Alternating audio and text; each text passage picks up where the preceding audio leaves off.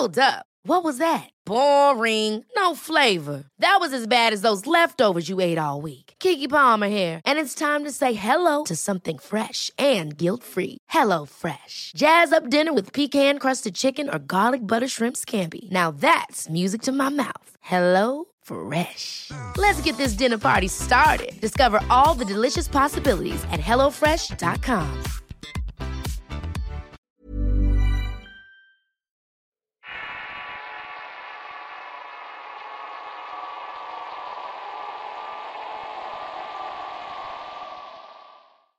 Mira la siguiente imagen para cerciorarte si fuiste uno de los ganadores de los concursos de esta semana. Si así fue, envíame un mensaje vía Facebook. Y si no resultaste ganador, mantente al pendiente de los próximos videos, ya que seguiremos sorteando camisas y stickers. Ahora disfruta de este video. Lo que les voy a relatar es algo que me pasó a mi hermana y a mí hace ya dos años. Era una noche tranquila y mi hermano menor no se encontraba en casa esa noche, pues había ido a un retiro espiritual porque había jugado el tablero Ouija días antes. Esa noche estaba lloviendo con truenos y mi hermana se había pasado a mi cuarto como eso de las 10 de la noche, ya que le daban bastante miedo los truenos. Cabe mencionar que nuestras camas estaban pegadas a un costado de la ventana de mi habitación, por lo cual se podían apreciar el patio y los árboles que habían en él. Todo estaba transcurriendo normal y tranquilo hasta que como eso de las 2 de la mañana mi hermana me despertó bruscamente sacudiendo mi hombro. Asustada y con una voz entrecortada me dijo, El señor que está bajo del limón nos está viendo. Yo giré mi cabeza para verlo y efectivamente ahí estaba bajo del limón una persona muy alta con un traje negro. La cara la tenía pálida sin expresión alguna y solamente estaba ahí parado. En el momento en que lo vi un escalofrío recorrió todo mi cuerpo. Rápidamente volteé y le dije a mi hermana que recemos. Oramos la magnífica como pudimos y esa cosa se fue. Volteamos y ya no había nada debajo del limón. Mi hermana tenía mucho miedo, así que se pasó a mi cama ya que estaba durmiendo en la cama de mi hermano. Y ahí nos quedamos dormidos. Pero como a eso de las 3.40 se despertó de nuevo y esta vez con una expresión de pánico y horror en su cara. Yo tranquilo le pregunté qué era lo que estaba pasando, y ella con los dientes apretados tartamudeando como pudo me dijo, Detrás de ti. Volteé y lo recuerdo muy bien. En la esquina de mi cuarto, tan solamente unos 30 centímetros de mí, estaba esa cosa parada viéndome. Entré en pánico, grité y nos tapamos con las cobijas y empezamos a rezar. Llorábamos de terror y le gritábamos a mi madre, pero esta no nos escuchaba. Ya al día siguiente le contamos a mi madre, pero esta no nos creyó. Fue hasta que las semanas caminando por el pasillo que daba a mi habitación y a la de mi hermana, ella misma vio esa cosa flotando al final del corredor que daba al corral. Ahora sí nos creía, la siguiente noche colgó cruces de palma bendita y estampas de San Ignacio de Loyola en las puertas. Rezamos los cuatro pues cabe mencionar que mi hermano estaba de vuelta a la casa. Por días estuvo escuchando cómo rompían vasos incluso una ventana. Pero lo raro es que no encontrábamos cristales rotos. Después de esa noche ya no se volvió a ver esa cosa nunca más. Muchas gracias por escuchar mi historia.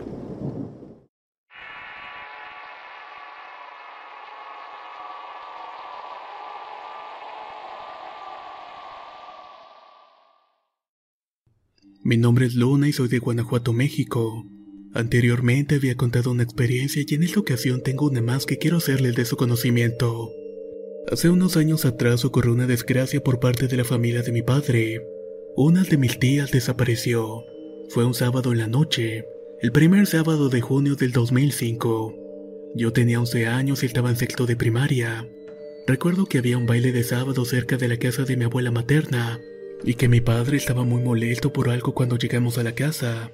Yo me encontraba en mi cuarto jugando a mis hermanas y mi padre viendo la televisión en la sala.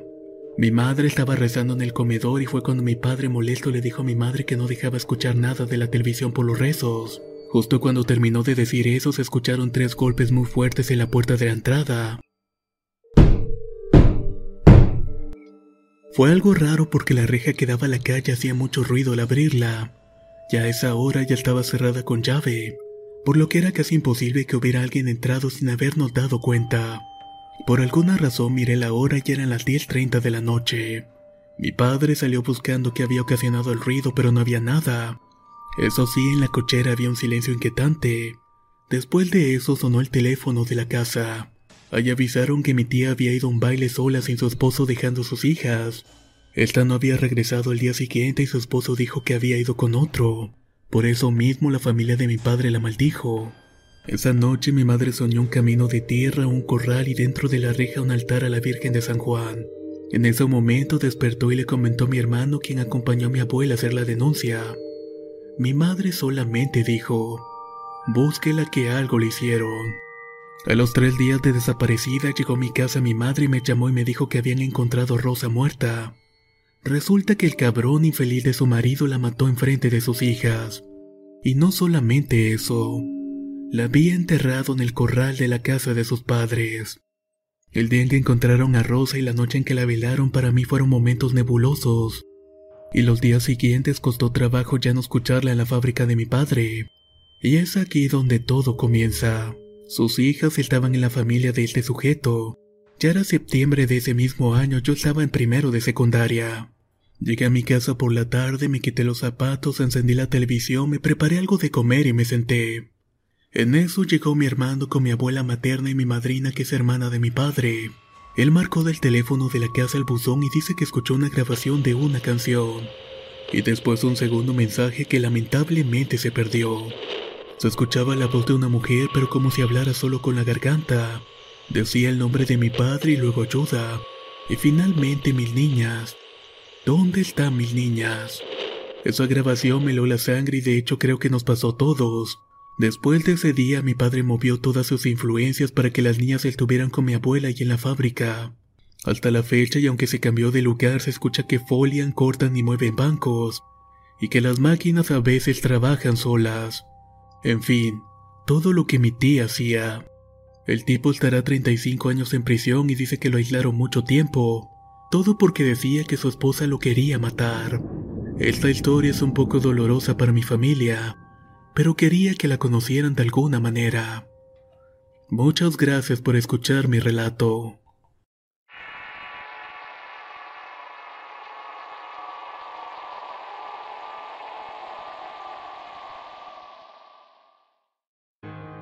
Mi nombre es Jenny y soy de Villahermosa, Tabasco. Son exactamente las 2.55 en este momento y acaba de pasarme algo que tenía tiempo que no me pasaba. Cerca de la una de la mañana estaba viendo videos en YouTube. La mayoría de estos videos que veo son de perros, pues soy estilista canino. Entre los videos recomendados apareció uno que me llamó mucho la atención. Era de un exatanista que hablaba de su experiencia con un demonio y cómo Jesús había salvado su vida. No pude evitarlo y al final abrí el dichoso video. Obviamente también soy fan de este tipo de cosas y suelo ver videos que me parezcan más interesantes. Lo terminé de ver y duró aproximadamente 15 minutos. Posteriormente continué con los videos de perros. De repente sentí mucho sueño y me acomodé para finalmente dormir. Pues ya estaba en pijamas en la cama y es cuando suelo estar en YouTube. Por fin recostada y cerrando los ojos escuché una voz que dijo mi nombre. Jennifer. Giré mi cuerpo y no vi nada y cabe mencionar que estas cosas no me asustan, pues desde los 15 años me suceden. Así que me regresé a mi posición para dormir. No había pasado ni una hora y comencé a sentir que la cama temblaba horrores. Miré a mi hermana con quien comparto la cama y a mis padres con los que comparto la recámara y nadie se movía. Como el clima había estado un poco loco, teníamos el tendedero dentro del cuarto, por lo cual si hubiera sido un sismo la ropa se habría mecido de lado a lado. Así que no dudé en mirar, pero todo estaba en relativa calma. Mi hermana tranquila no parecía haber percibido el temblor. Observaba a todas partes y no había nada fuera de lo normal. En cuestión de minutos escuché a mis perritas ladrar y aullar desesperadamente, pero lo extraño es que ladraron tanto mis dos cachorras pitbull como mi perrita chihuahua. Lo raro de esto es que ellas no estaban en el mismo lugar. Y como el chihuahua ya tiene 7 años, la cuidamos de cosas bruscas. Entonces salí rápidamente a buscar y todo se calmó. En otras ocasiones he visto duendes rondando a la misma hora, pero jamás entran a la casa. No sé si fue el video que vi o algo tuvo que ver pero aquí estoy escribiendo este mensaje porque no se me ha quitado el sueño y no puedo dormir por todo lo que pasó. Muchas gracias por escuchar mi historia.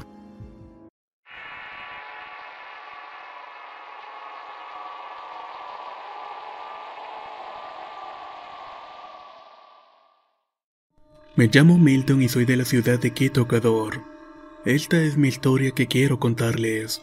Ya son 13 años que mi padre falleció y en todo este tiempo en mi casa mi esposa y yo hemos vivido varios eventos paranormales. Claro, si es así como se les puede llamar. Yo tengo la mala costumbre de dormir con la cortina de nuestra habitación abierta. Tal vez ese sería el motivo por el cual siempre miraba a mi padre viéndome fijamente. Muchas veces lo sentía pasar por la sala o por la cocina. Otras veces me acariciaba el cabello y lo escuchaba respirar. También lo sentía exhalar el cálido amor que nos tenía a mí y a mis hermanos. Él era muy grande tanto que nos había salvado de morir muchas veces. Más o menos hace cuatro meses mi esposa y yo nos acostamos a dormir y serían las 3 de la mañana, cuando de repente escuchamos un fuerte golpe en la puerta de la habitación. Era como si alguien intentara tumbarla. Entonces nos despertamos asustados y nos dimos cuenta que casi toda la casa estaba saturada de gas. Nos levantamos mareados porque ya habíamos inhalado mucho gas. Casi estábamos perdiendo el conocimiento, pero logramos salir al patio. Senté a mi esposa en una silla que tenemos afuera y volví para ver qué era lo que había pasado con el cilindro. Me di cuenta que la válvula se había roto, la cual había dejado escapar el gas por todos lados. Cerré la perilla y salí nuevamente al patio, lugar donde nos quedamos toda la noche. Siempre que cuento esto doy gracias a mi padre porque si él no nos hubiera hecho despertar esa noche, no estaría contándoles esta anécdota. En otra ocasión también salvó a mi hermano, a su esposa y a mi sobrino de dos años. Él me cuenta que venía de su trabajo en la moto que tiene y entonces no supo de dónde salió un auto manejado por un borracho. Se los chocó y los tiró en medio de la calle. Mi hermano solo esperaba la muerte pues eso había transcurrido en una avenida muy transitada. Sin saber cómo despertó en el hospital porque se había desmayado por el golpe pero dice con gran emoción que lo último que recuerda era que vio a su padre. Él juraba que había visto a su padre. Y no solamente eso, que también estaba cuidando a su esposa y a su hijo, que él mismo los había cargado y los había cuidado. Él llora cada vez que recuerda ese acontecimiento pues dice que gracias a mi padre la familia sigue completa. Tal vez esto que cuenta no tiene nada de terror, pero sí demuestra cuánto amor tienen los padres hacia los hijos. Muchas gracias por escuchar mi historia.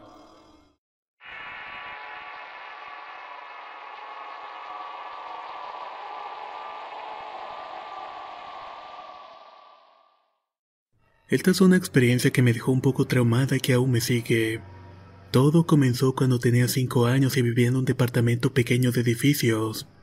Mi madre siempre ha tenido la maña de comprarse espejos largos para mirarse mientras arregla. Como el departamento era pequeño, el baño era el cuarto de lavado y mi madre acostumbraba a lavar la ropa muy noche, casi siempre en lo que llegaba mi padre de trabajar. Recuerdo que en una ocasión eran las 12.30 de la noche cuando yo me encontraba viendo televisión en su habitación. Ahí empecé a escuchar ruidos extraños en la sala. Mi madre tenía todas las luces apagadas menos las del baño ya que ella estaba lavando. Yo me levanté de la cama para aclarar lo que había escuchado en la sala. Cuando llegué a la puerta para ir a la sala, de pronto vi unos pies. Había alguien que no me dejaba salir. Tenía los pies sucios con un vestido blanco parecido al de un hospital y con el cabello que le llegaba a los tobillos. Yo quería mirarle la cara pero me había quedado inmóvil y no podía moverme. Cuando por fin pude moverme corrí hacia el baño para pedirle a mi madre que me acompañara a la habitación porque tenía miedo. Mi madre tratando de tranquilizarme me mandó a su habitación diciendo que en cuanto terminara de lavar me acompañaría a ver televisión y me trataba de calmar. Lo más horrible de esa historia y que nunca olvidaré fue que cuando volví a la habitación la mujer estaba frente al espejo en una posición de acatas. Su cara era terrorífica y parecía estar esperándome. Ya cuando entré en la habitación, esta saltó otra vez del espejo. Solté un grito tan alto que de inmediato mi madre llegó a la habitación. Le conté todo lo que había pasado y se quedó conmigo ya que me había visto con una cara de infarto. Al día siguiente me llevaron con un hombre y me pasaron en un cuarto muy oscuro. Al saber lo que me había pasado el señor inmediatamente pidió el espejo. Recuerdo que el hombre me tapó con una sábana y me puso a rezar tres padres nuestros, mientras él decía algunas cosas balbuceando. Desde esa vez jamás la he visto físicamente como aquel día, pero actualmente la he llegado a soñar. En mis sueños ella siempre sigue con esa mirada tenebrosa y siempre me abraza. Esta experiencia me dejó muy traumada y desde entonces no soporto ver a nadie en gatas, porque inmediatamente recuerdo aquel día, aquella cara y aquella mirada. El hombre les pidió el espejo a mis padres para quebrarlo y aunque eso impidió verla, aún la sigo soñando de vez en cuando.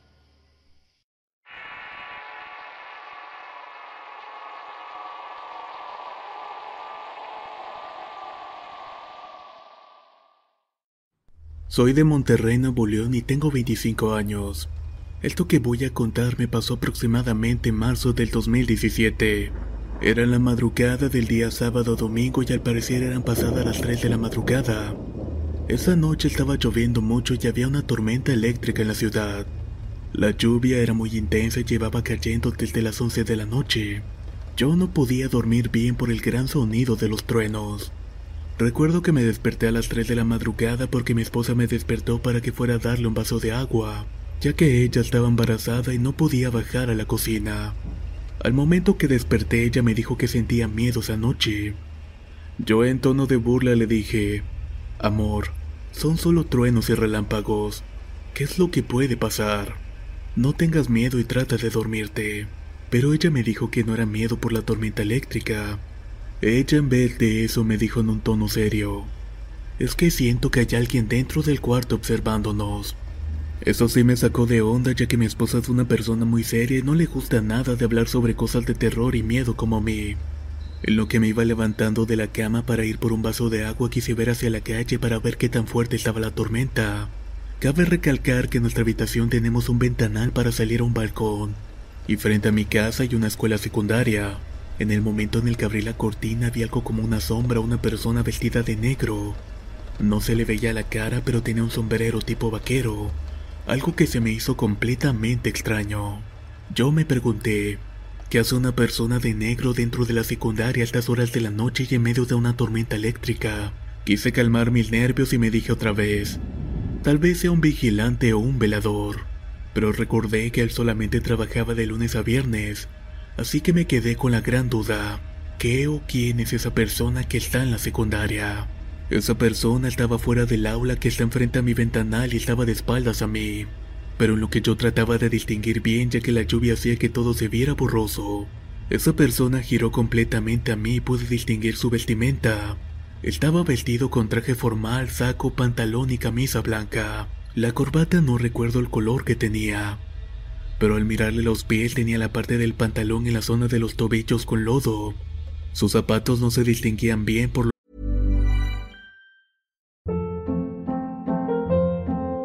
Hold up. What was that? Boring. No flavor. That was as bad as those leftovers you ate all week. Kiki Palmer here, and it's time to say hello to something fresh and guilt-free. Hello Fresh. Jazz up dinner with pecan-crusted chicken or garlic butter shrimp scampi. Now that's music to my mouth. Hello Fresh. Let's get this dinner party started. Discover all the delicious possibilities at hellofresh.com.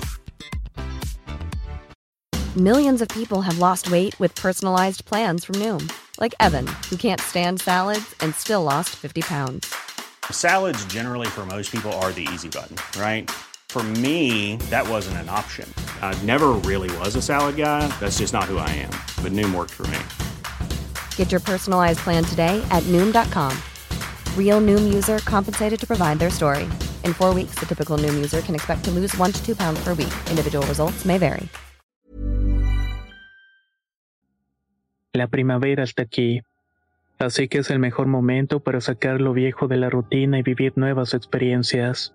Entre ellas nuestros estrenos de terror. Y hasta una nueva manera de obtener dinero con tus compras gracias a iBota iBota es una app que puedes descargar totalmente gratis y que te da la mayor cantidad de dinero en efectivo en cientos de artículos y marcas. No solo en las botanas que disfrutas mientras nos escuchas. Olvídate de otras apps que son igual que brujos charlatanes y solamente te dan puntos fantasmas. Con iBota simplemente agrega tus ofertas a la aplicación y obtén dinero real que podrás transferir a tu cuenta bancaria, PayPal o tarjeta de regalo. No lo dudes y únete a una comunidad con 50 millones de usuarios que ya disponen de los beneficios de más de 2.700 marcas y tiendas, como Lowe's, Macy's, Sephora y Best Buy. Y para que termines de convencerte, en este momento iBota está ofreciendo a nuestro público 5 dólares solo por probar iBota usando el código ROR cuando te registras. Solo tienes que ir al App Store o Google Play Store y descargar la aplicación iBota gratis para comenzar a ganar dinero en efectivo y usar el código ROR. Esto es iBota en Google Play o App Store y usa el código ROR. Aprovecha los nuevos comienzos y corre a descargar la aplicación para ganar más cashback.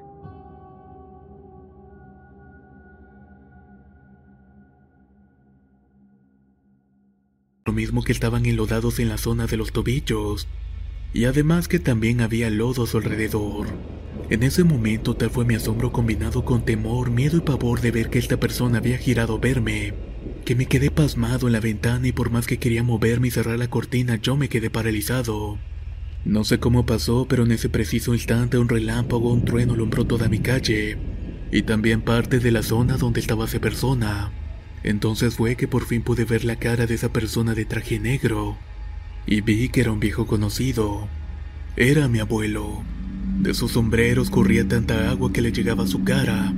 Su traje negro azul oscuro estaba totalmente empapado, pero por fin podía ver su cara con ese relámpago. Mi miedo y asombro fue tan grande que lo único que hice fue cerrar mi cortina e ir por agua para mi esposa, Encendí todas las luces ya que sentía mucho miedo y al llegar a la cocina en ese momento me tomé un shot de tequila y también llené el vaso de agua para mi esposa. Al momento de entrar a mi cuarto mi esposa me dijo, ¿qué te pasa? Estás muy pálido. Yo la verdad no quise decirle lo que vi, pero fue tal su insistencia que le conté. Ella no me creía y decía que tal vez era porque lo extrañaba mucho, ya que todos los fines de semana siempre estaba con él que probablemente había sido algo de mi mente y no debía de preocuparme. Así quise dejarlo esa noche y no hablé más sobre el tema. Al día siguiente visité a mi abuela como cada domingo y le conté todo a una tía a la cual le tengo mucha confianza. Ella me dijo que no me preocupara ni temiera ya que se trataba de mi abuelo. Pero al momento de irme a mi casa mi tía me dijo seriamente, Hijo, no solo tú has visto a tu abuelo deambular. Ayer vino una amiga de Austin que llevaba tiempo de haber llegado de nuevo a Monterrey. Ella me dijo que vio a tu abuelo en la calle parado en la esquina mirando para todos lados. La amiga de mi tía dice que ella le gritó a una distancia de no más de 5 metros a mi abuelo para saludarlo, y que él la estaba viendo pero no parecía hacer ninguna expresión. Cuando ella iba a cruzar la calle para hablar con él y saludarlo, mi abuelo ya no estaba. Dice que lo vio con zapatos, pantalón casual, una camisa tipo vaquera y su clásico sombrero. También me contó mi tía que uno de sus nietos una noche despertó y salió corriendo a su cama para avisarle que había visto al abuelo pasar entre los cuartos. Mi tía empezó a llorar y me contó que las personas que han visto a mi abuelo le comentan que siempre lleva su sombrero vaquero. Mi abuelo era una persona de pueblo de rancho y había llegado de Zacatecas a la ciudad de Monterrey en 1955, pero seguido iba a su rancho a ver sus sembradíos y por eso siempre usaba camisas vaqueras y sombrero. Cabe mencionar que mi abuelo falleció en noviembre del 2016. Y todo esto que estoy contando pasó por el mes de marzo del año siguiente. La amiga de mi tía no sabía que él había fallecido y por eso quiso ir a saludarlo.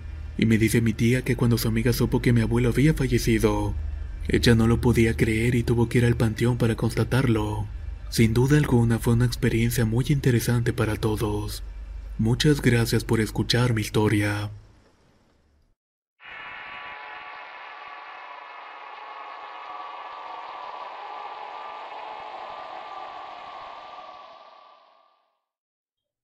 Soy de Acapulco Guerrero y voy a contar una de mis varias anécdotas que he vivido, que la verdad han sido muy desagradables para mí como para los que le han tocado vivirlas conmigo.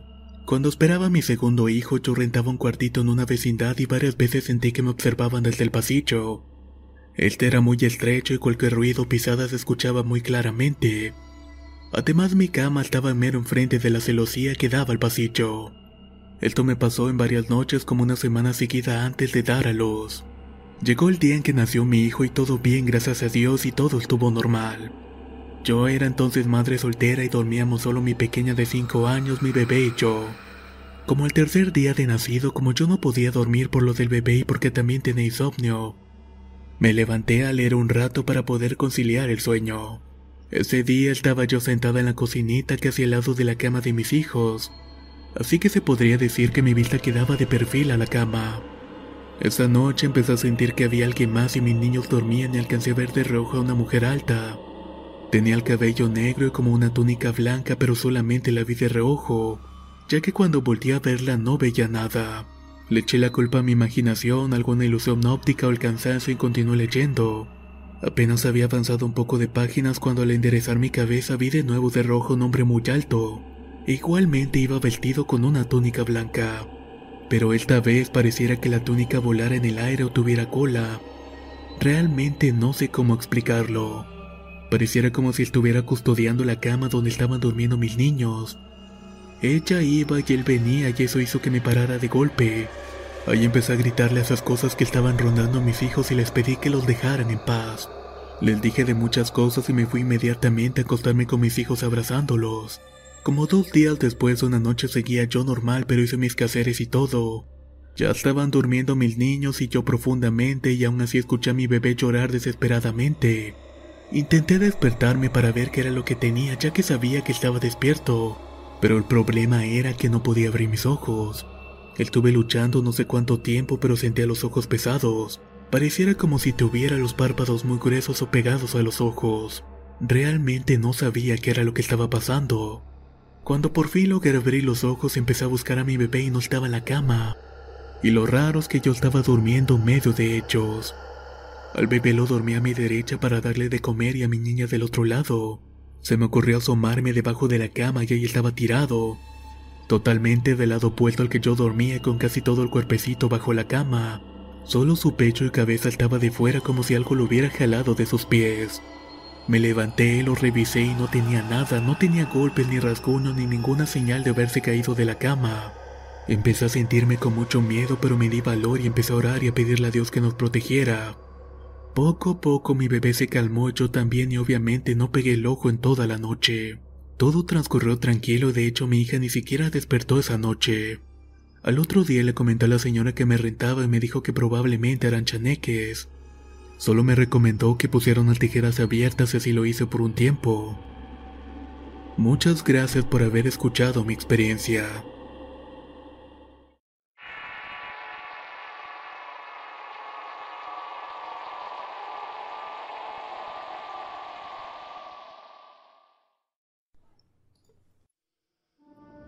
A continuación voy a contar una serie de relatos de índole paranormal. Todo lo que voy a contar pasó en el ejido Rosario, uno de los lugares donde llega la mariposa monarca en Michoacán. Viajamos mucho para allá durante la preparatoria por invitación del profesor de biología. Íbamos para plantar árboles participando en una campaña de reforestación en beneficio de la monarca. Esto entre los años 2000 y 2006. El Rosario está enclavado en lo alto de las montañas, Hace mucho frío y llueve mucho en verano, época en la cual hacíamos estos viajes. Recuerdo que sufrimos mucho desde que llegamos ya que no son cerros cualquiera. Estamos hablando de montañas a altas alturas por lo que cualquier actividad es muy pesada. Incluso caminar al baño te deja exhausto. El alojamiento para los más de 30 estudiantes que éramos en los cuatro años que me tocó ir. Eran en los puestos de comida cerrados y en el Museo de la Monarca, ya que estas mariposas llegan en invierno. En una ocasión nos tocó dormir a los hombres en el museo y a las mujeres en el puesto de comida que hacía veces de cabaña. Se hizo de noche y el profesor Sergio llamó a todos para que nos encerráramos al igual que las chicas. El profesor y su adjunto se quedaban con nosotros y yo personalmente me quedé dormido muy rápido. Estaba muy cansado de subir a los lugares asignados para plantar los arbolitos. Además de que el aire es muy delgado y no termina molido al final del día. En el transcurso de la noche las chicas empezaron a gritar y todos nos despertamos ya que la cabaña estaba a unos 20 metros de nosotros. El profesor salió y a continuación salimos todos para ver qué era lo que estaba pasando. Dicen las chicas que les empezaron a pegar en los muros de la cabaña y se escuchaba como si les aventaran piedritas. El profesor nos regañó a todos y cuando volvimos a meternos para dormirnos se cercioró de que ninguno de nosotros pudiera salir. Incluso acomodó su bolsa de dormir junto a la puerta. Pasó casi una hora cuando se escuchó de nuevo el grito de las chicas y en esta ocasión no solamente salimos todos los hombres, también llegó un habitante del lugar y preguntó qué era lo que estaba pasando. Le contamos cómo habían pasado las cosas y él le pidió al profesor que las chicas también se durmieran con nosotros, ya que en esa cabaña donde estaban espantaban. Claro que esto se mantuvo en secreto y no le dijimos nada a las niñas. Otro día, durante el mismo viaje, un amigo se levantó al baño y cabe destacar que el Museo de la Monarca donde estábamos durmiendo no estaba terminado. Entonces el profesor nos puso unas lámparas de petróleo en los baños para poder usarlos de noche, ya que no había instalaciones eléctricas en el sitio. Recuerdo que yo vi a mi amigo salir al baño y ese día no lograba conciliar el sueño, así que quise aprovechar para ir al baño también. En lo que iba me llamó la atención que la luz se veía del baño como que se prendía y se apagaba. Unos momentos después salió mi compañero con una cara de espanto y le pregunté, ¿te espantaron o qué? Y sorprendentemente me respondió que sí.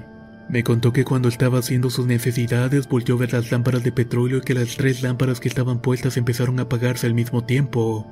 Se le hizo extraño, pero como se encontraba medio dormilado no le puso mucha atención. Pensaba que tal vez ya se les había terminado el combustible. Pero de pronto se sorprendió nuevamente y fue cuando puso más atención y de nuevo se les bajó la llama. Solo que esta vez vio como la perilla se giraba cerrando el paso del petróleo. Ahí fue cuando realmente se asustó. Para ese momento yo ya me estaba levantando y poniendo los zapatos para ir al baño. Me estaba asomando por la ventana hacia los baños y vi lo mismo. Fui testigo de cómo casi se quedó sin luz el pobre dentro del baño. En otro de los viajes a este lugar nos tocó dormir en los puestos que están en el camino que sube rumbo al santuario. Para los que conocen nos quedamos en los puestos que están detrás de ellos en el estacionamiento, los cuales ya están casi hasta arriba. En estos viajes tomábamos mucho con permiso de los profesores, y pues uno de esos días terminamos plantando los árboles y nos pusimos a tomar. En la noche cuando nos metimos a dormir se soltó el agua durísimo y así estuvo toda la noche. Como siempre una vez tocando el suelo nos quedamos dormidos. En el transcurso de la noche uno de los profesores se paró al baño como estaba lloviendo y era la cabaña de los hombres, pues se le hizo fácil orinar desde la puerta hacia la lluvia. Sin embargo en algún punto volteó hacia los baños los cuales estaban a su izquierda como unos 70 metros. Cerca de ellos vio algo, pero como aún estaba borracho al igual que todos, pensó que no le íbamos a creer. Así que nos levantó unos amigos y a mí de una patada en la cabeza y nos dijo que fuéramos a ver. Muriéndonos del frío y del coraje de la patada nos fuimos a la puerta con él. Él nos dijo que miráramos para el baño lo que vimos es una de las cosas más bizarras y sorprendentes que hemos visto. Eran dos bolas de luz como blanquiazul del tamaño de un metro de diámetro y estaban como danzando o interactuando entre ellas y prácticamente estaban a la par de los baños. Yo he visto brujas y esto no se parecían a las bolas de fuego que he visto en los cerros, y dudo mucho que fuera algo relacionado con ovnis. Solo se veía que eran unas bolas de luz y estaban interactuando entre ellas en la lluvia. Personalmente me dio mucho miedo y me metí y me siguieron mis amigos. El profesor se quedó un momento más y dice que después de un rato se elevaron rumbo a los árboles siguiendo la pendiente de la montaña. A mí me tocó escuchar que alguien se ahogaba en los baños del museo, pero no había nadie. También escuché como un burro rebuznó muy fuerte cerca de nosotros y hasta escuché cómo corrió entre nosotros y los pasillos del museo. Pero nunca vimos nada. Eso también fue algo muy espantoso porque todos lo escucharon. Pero nuevamente, nadie logró ver nada. Claramente se había escuchado el rebuznar y los cascos corriendo por el concreto. Pareciera que fuera un burro fantasma que nadie pudo ver. Pero eso de las bolas de luz es lo más raro y sin explicación que hemos experimentado jamás. Muchas gracias por escuchar mi historia.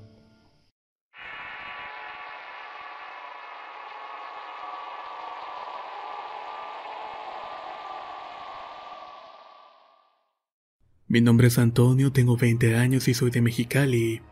Por creencias propias decidí alejarme de la iglesia y todo lo relacionado con Dios. Me considero una persona agnóstica ya que no niego pero tampoco creo en un poder divino, o al menos eso creía ya que no estoy tan seguro. Meses atrás por las noches ya que el horario de la universidad era muy pesado de 8 a 8. Llegaba a la casa a cenar, a hacer tarea y a dormirme. Todo inicia varias noches atrás un día con mi misma rutina. Llegué, terminé la tarea y me acosté para dormir. Entonces ya cerrando los ojos esperé a que me inundara el sueño pero no podía hacerlo por lo cual intenté abrir los ojos y tomar un poco de agua y caminar para que me diera sueño. Pero intentaba abrir los ojos y sentía una pesadez en ellos. Pareciera como si estuvieran sellados y luego intenté levantarme y no podía, además de que no veía nada. Lo volví a intentar nuevamente con todas mis fuerzas y por fin lo pude hacer. Me levanté de la cama y sentía como si caminara dentro del agua. Tenía un movimiento muy letargoso. Aún así, sin poder ver bien con todas mis fuerzas, llegué a la puerta pero no podía abrirla porque estaba muy pesada. Una vez que ya me di por vencido, se empezó a ver que amanecía por el tragaluz que estaba justo por mi cama. y poco a poco alcanzaba a distinguir como si alguien estuviera acostado en mi cama. Mi vista se fue aclarando y pude ver que era yo. Me entró una desesperación y ansiedad y desperté ya mi cuerpo. Y desde entonces me han estado pasando cosas extrañas por las noches. Aleatoriamente al momento de acostarme siento como si alguien me estuviera observando y acechando. A esto trato de no darle importancia y como dije, no creo no creía en estas cosas. Pero siempre que estoy con esa sensación antes de dormir esa cosa o ese algo, por alguna razón entra a mí y siempre desata un tipo de terror nocturno. Las primeras noches no le daba importancia y trataba de justificar con el cansancio de la escuela y el estrés. Pero conforme avanza ha sido muy diferente. Acabé por despertar una noche a las 3.40 de la mañana y antes de dormir sentí una sensación de ser observado. Aún así la ignoré ya que tenía un par de semanas sin que pasara nada pero esa noche volví a tener pesadillas tras pesadillas. En la primera solo veía cómo se acercaba hacia mí en la cama y se acostaba a un lado viéndome. El aspecto de esa cosa es de una sombra oscura muy alta y muy fuerte. Otro día fue diferente ya que no solamente se recostó y me miraba, sino que también me tocó. Al tocarme se sentía como cuando te adormece una pierna o te da un calambre. Me tomó de mis dos manos y yo estaba con miedo ya que eso nunca me había pasado. Solo me daba la idea de que era un sueño que en algún momento tenía que despertar, pero no veía la hora en que acabara todo eso. En ese momento fue cuando esa cosa se puso sobre mí y empezó como quererme besar. Cuando me besó el miedo se fue, pero en ese momento reaccioné ya que era la cosa que me estaba molestando cada noche. Con todas mis fuerzas la agarré y la empujé y se comenzó a reír de la nada. Creo que esperaba que lo aceptara sin pelear o algo así. Así que cuando le empujé al escuchar reír, no sé cómo recordé un par de oraciones y comencé a rezar. Primero un Ave María que fue la primera oración que vino a mi mente, pero esa cosa seguía riéndose de mí. Luego seguí con el Padre Nuestro y lo rezaba lo más rápido que podía para que esa cosa se fuera. Al terminarlo por fin desperté de golpe. Como ya le había contado a mi madre lo que me estaba pasando, me había regalado un rosario. Así que me levanté a buscarlo, pero en lo que lo estaba buscando me entró un sueño y una pesadez en mis ojos de la nada. Pero yo no me dejé dormir y me golpeé en la cara para continuar despierto. Logré recordar dónde lo había dejado y me lo puse para ver si cuando durmiera ya no me pasaba lo mismo.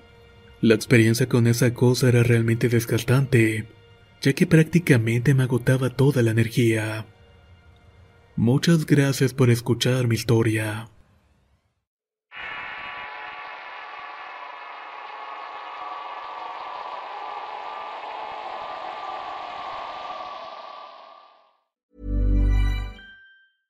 Imagine the softest sheets you've ever felt. Now imagine them getting even softer over time. That's what you'll feel with Bowl and Branch's organic cotton sheets. In a recent customer survey, 96% replied that Bowl and Branch sheets get softer with every wash. Start getting your best night's sleep in these sheets that get softer and softer for years to come. Try their sheets with a 30-night guarantee. Plus, get 15% off your first order at bowlandbranch.com. Code BUTTERY. Exclusions apply. See site for details.